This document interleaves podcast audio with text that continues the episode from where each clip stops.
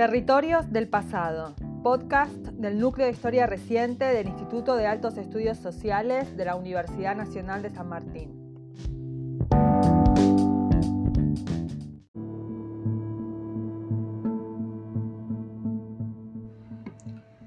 La censura a los medios de comunicación en Argentina durante el siglo XX encuentra sus primeros fundamentos normativos en la segunda mitad del siglo XIX. La Constitución de 1853 garantizaba la libertad de publicar las ideas por la prensa sin censura previa. En las décadas siguientes, las principales ciudades del país promulgaron normativas de alcance municipal que prohibían el ejercicio de lo que pudiera ofender la moral pública y las costumbres. Pretendían regular el orden público ejerciendo el denominado poder de policía, un concepto jurídico surgido en Europa a principios del siglo XVIII.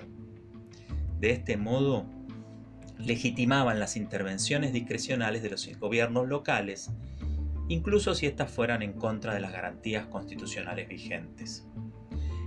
Así nació la censura moderna en Argentina. Durante el siglo XX la censura se complejizó al ritmo del surgimiento de la prensa de masas, la diversificación del mercado editorial y la creación y expansión del cine, la radio y la televisión.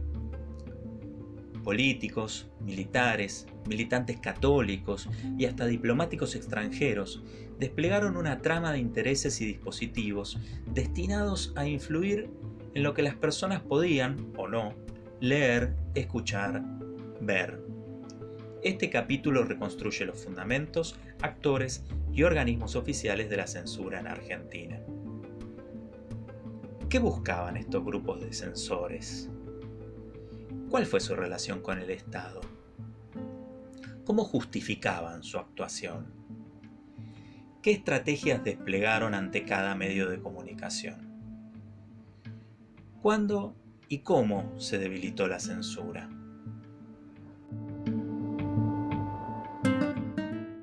Mi nombre es Fernando Ramírez Llorens.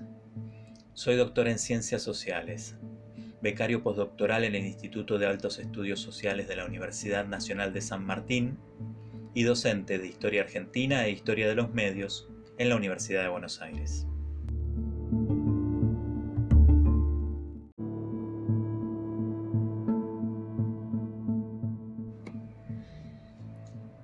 A principios del siglo XX, las disposiciones municipales eran muy genéricas y abarcaban desde carpas de circo criollo hasta pistas de patinaje. La mención al decoro que debían observar los espectáculos públicos coexistía con disposiciones sobre el uso de los sombreros en las salas teatrales. La incipiente crítica de espectáculos otorgaba un importante aliento a la censura los populares vespertinos Crítica o La Razón, solían advertir sobre espectáculos teatrales y cinematográficos indecorosos, señalados como inapropiados para niños y aún más para damas. Un paso adelante en esta dirección lo dio el diario de orientación católica El Pueblo. Hacia fines de la década de 1920, cuando el cine ya superaba al teatro en popularidad, este periódico comenzó a publicar una columna regular de cine. Desde sus páginas se exigía al intendente que implementase un mecanismo de censura mucho más restrictivo. Al final del comentario de cada film, el crítico cinematográfico Carlos Alberto Pesano emitía su calificación, estableciendo si la obra era buena, aceptable, escabrosa o mala, es decir, prohibida había inventado la calificación de películas. Unos años más tarde, durante la presidencia de Agustín Justo, fue creada la primera oficina estatal de cine. Pesano, el crítico del pueblo, fue nombrado director. Los militantes católicos de la moralidad empezaban a ocupar espacios en el aparato estatal. También durante la década de 1920, la radio comenzó a expandirse por las principales ciudades argentinas. Si bien el alcance de las emisiones era local, las normativas para su control fueron de carácter nacional. Jurídicamente se afirmaba el monopolio de la utilización del espacio radioeléctrico por parte del Estado argentino y por tanto la potestad de su regulación. De hecho, los gobiernos de Agustín Justo, Roberto Ortiz y Juan Perón manifestaron de manera abierta su intención de estatizar todas las emisoras. Si bien esto no se concretó, se estableció de manera genérica que las emisiones debían evitar el sensacionalismo, las groserías y la deformación del lenguaje. Al igual que había sucedido con la crítica cinematográfica, la radio sirvió de tribuna para multiplicar los pedidos de censura. Un abogado católico, Francisco Fasano, se destacaba por sus furibundas audiciones, en las que exigía la clausura de cines y la quema de revistas y libros. En la década de 1940, Fasano sería nombrado miembro de la Comisión Municipal de Calificación Cinematográfica. Y en la década siguiente, presidente de la también municipal Comisión de Calificación de Publicaciones, que dirigió por cerca de 15 años.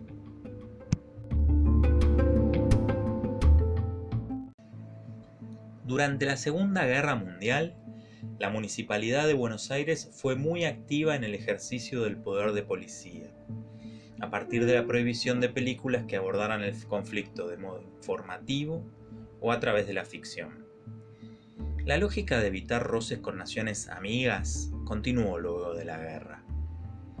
Por caso, la película Roma Ciudad Abierta, que contaba con un importante apoyo católico, porque presentaba una imagen muy favorable del rol de la Iglesia frente al nazismo, tuvo importantes dificultades para estrenarse.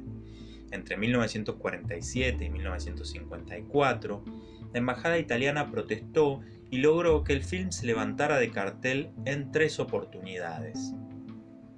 En las décadas siguientes fueron numerosas las censuras de películas por reclamos diplomáticos. Luego del triunfo de Perón en 1946, las emisoras radiales fueron adquiridas por parte de particulares vinculados al gobierno, aunque formalmente no fueron estatizadas. Por su parte, la producción cinematográfica quedó encerrada en un laberinto económico. Por un lado, el congelamiento del precio de las entradas establecido por el gobierno limitó fuertemente las ganancias, a la vez que por el otro se desplegó una importante subvención económica estatal. Eran modos indirectos de controlar, ejerciendo opresión sobre los empresarios antes que sobre el contenido.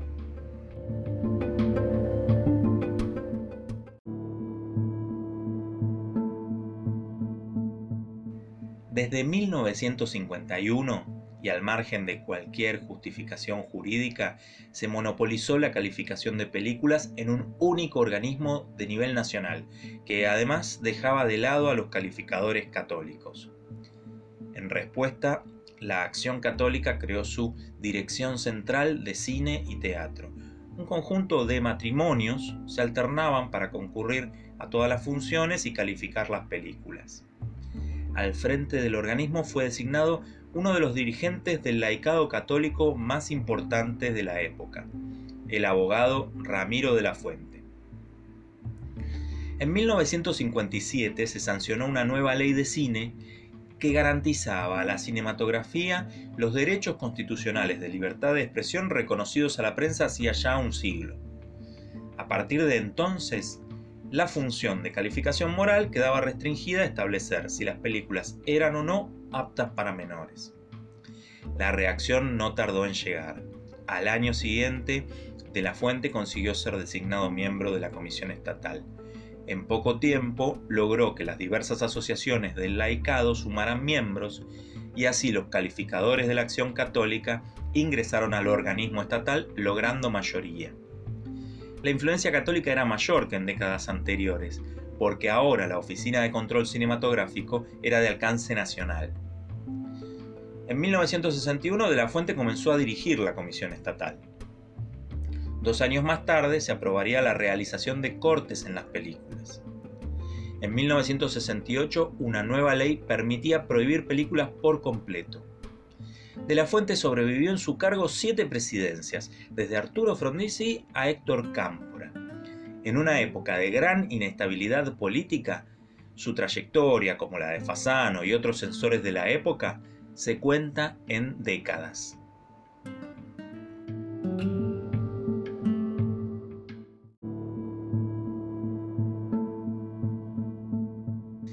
En 1960, junto con el surgimiento de los primeros canales privados de televisión, se creó el CONART, Consejo Nacional de Radio y Televisión para entonces, de las 55 emisoras radiales que existían en todo el país, solo quedaban 17 en manos privadas. En nombre de la libertad de expresión y la no intervención del Estado, Pedro Aramburu las había estatizado. Algunas de las privadas seguían resultando incómodas.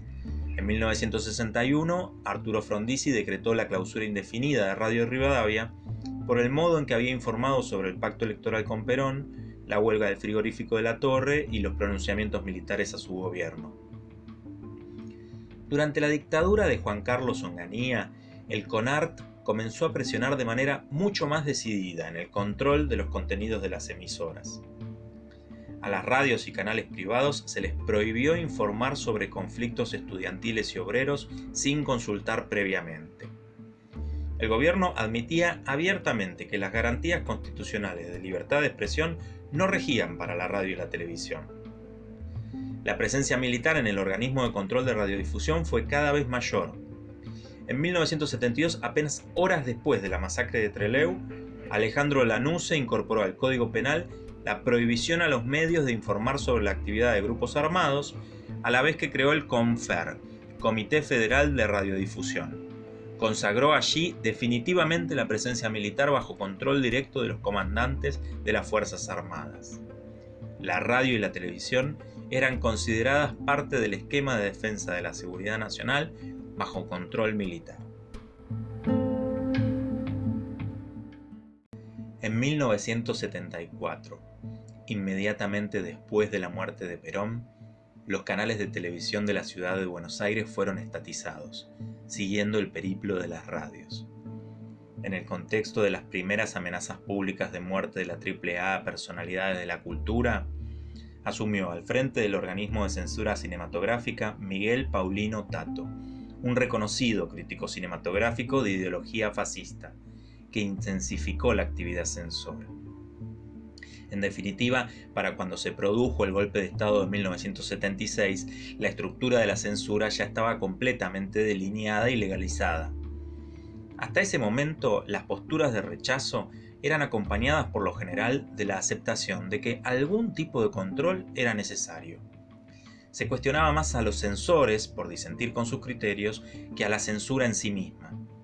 Sin embargo, hacia el final de la década de 1970 comenzó a expresarse una conciencia abolicionista que rechazaba abiertamente todo tipo de prohibición, con independencia de su fundamento jurídico o su pretendida necesidad social. Se desarrolló una verdadera militancia en contra de la censura, que involucró actores, directores y críticos, se organizaron conferencias y publicaciones, y en definitiva se desplegó un debate público que disputó con el que hacía décadas promovían los defensores de la censura.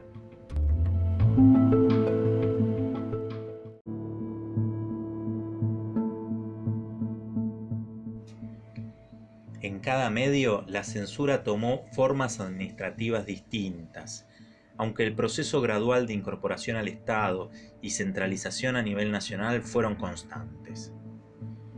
En sus inicios, la censura se asoció a la defensa del orden doméstico. Los católicos la reorientaron hacia la defensa de la moral y los militares la asociaron a la defensa contra el enemigo interno. En muchos casos estas perspectivas coexistieron, confluyeron y colaboraron, haciendo de la censura un entramado denso. Hacia mediados del siglo XX la censura se apoyó cada vez menos en argumentos jurídicos. En parte esto se debió a que la propia vigencia del Estado de Derecho resultó cada vez más desafiada. Sin embargo, la notable continuidad de los organismos de control y la vigencia de algunos censores deja claro que la censura no fue, en absoluto, patrimonio de las dictaduras.